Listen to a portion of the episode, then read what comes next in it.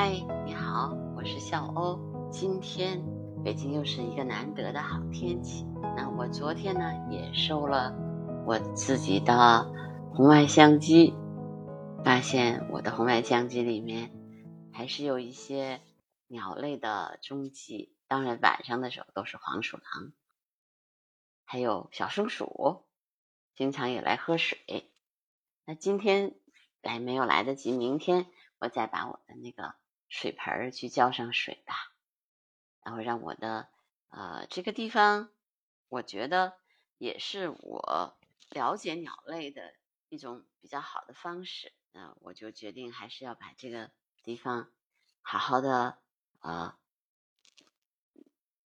营造一下，尤其是现在冬天了，慢慢的水越来越水源地就越来越少了。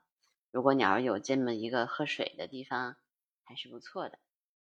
因为冬后我一直在说冬天来了，但是其实北京这两天温度还是挺高的，今天又有十六度，所以呢，我一直期盼的太平鸟目前还没有来。平鸟不是那个太平鸟服饰的那个太平鸟哦，是鸟纲太平科的鸟类啊，它长的样子非常的有特点，它的体长呢是在。十八厘米左右，翼展呢是三十到三十五厘米，体重是四十到六十四克，寿命十三年呢，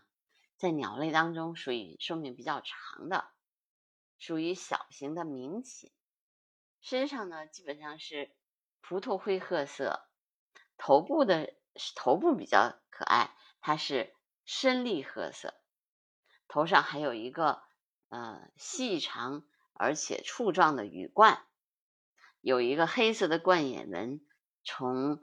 嘴的基部一直延伸到后枕，位于羽冠的两侧。在立褐色的头上非常的醒目，你想想这样的一些颜色的搭配啊，它会是一个比较醒目的一种鸟。它的额喉都是黑色的，翅呢还有白色的一斑，那刺激飞羽还有一些红色的滴滴状斑，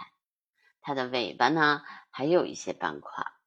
所以总体来说，这个鸟的色彩非常的丰富。它在北京是冬候鸟，每一年的十一月到差不多二三月份的时候走，但是今年。是不是因为气候比较暖和呢？反正目前还没有听到它来的消息。因为它一般会在植物园呐、北海公园呐这些大家比较常去的地方出现，所以一有它的消息，大家就马上告知一下。我还在我们这边的那个西山森林公园看到一大群的太平鸟。如果它在冬天的时候，在现在叫国家植物园南园。这个地方呢，能够看就是那个中草药园那个地方，能够看见太平鸟啊，从南园飞到北园的那个过程，非常的有趣。但是现在不知道为什么它现在还没来，去年来的就比较少，那今年呢，它还没有到。所以今年因为天气的原因吧，比较温暖，所以呢，鸟鸟到北京的时间也比较晚。这些冬候鸟到北京的时间都比较晚，我也挺希望能够再看，在今年的冬天再看见它们，然后多拍一些它们的照片。因为太平鸟主要是栖息在针叶林呐、针叶混交林和这个杨树啊这些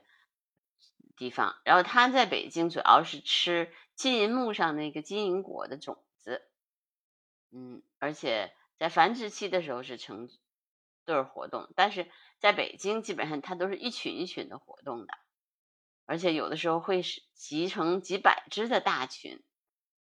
它是特别喜欢吃这个果子的那种鸟，叫声很轻柔，它属于体态优美啊这样的鸟，所以冬季园林的观赏鸟类是一点也不夸张的。雌性的鸟呢，羽色比雄性性的鸟淡一些，而且呢，就是额和喉的黑色部分较小，而且有一点点褐色。哎呀，在北京，我觉得就是冬季和春季，春秋的迁徙季呀，在它在中国真的属于冬候鸟和旅鸟。它在繁殖的时候什么样，我没有见过，嗯，但是我见过的，它在北京基本上都是成群结队的活动。它没有固定的这种活动区，到处游荡，更多的栖息在这种针叶林或者高大的阔叶树上面。呃，然后呢，就是非休息的时候，基本上都是在像在北京植物园休息的时候，它都在那个杨树上面，高大的杨树上面休息。然后要吃东西的时候，再飞到金木上来吃，就是灌木丛、灌木上来吃，都是这样的。嗯，繁殖期的时候，它是以昆虫为食的，但是秋冬季，像在北京，它就吃浆果啊，对，就是山楂呀这些比较这个酸一些的、比较小一点的果子。它的它的原产地其实欧洲也好，还是嗯法国呀、日本啊，反正它分支分布的范围很广，在中国基本上能在这个。黑龙江、内蒙、辽宁、甘肃、内蒙古、山西、陕西、四川、河北、河南，嗯，安徽这样的这些地方能看见它。新疆、福建、台湾、青海，但是在西部就比较少了，就是在西边西边的那部分就比较少。它是在东亚、澳大利亚、西亚这个迁徙路线上的鸟。它的它的寿命真的算是鸟中比较长的啊，十几年的时间，呃，所以雌鸟孵卵，它是繁殖季的时候，呃，孵化期是十四天，嗯，因为很难见到它的孵化到底是什么样子的，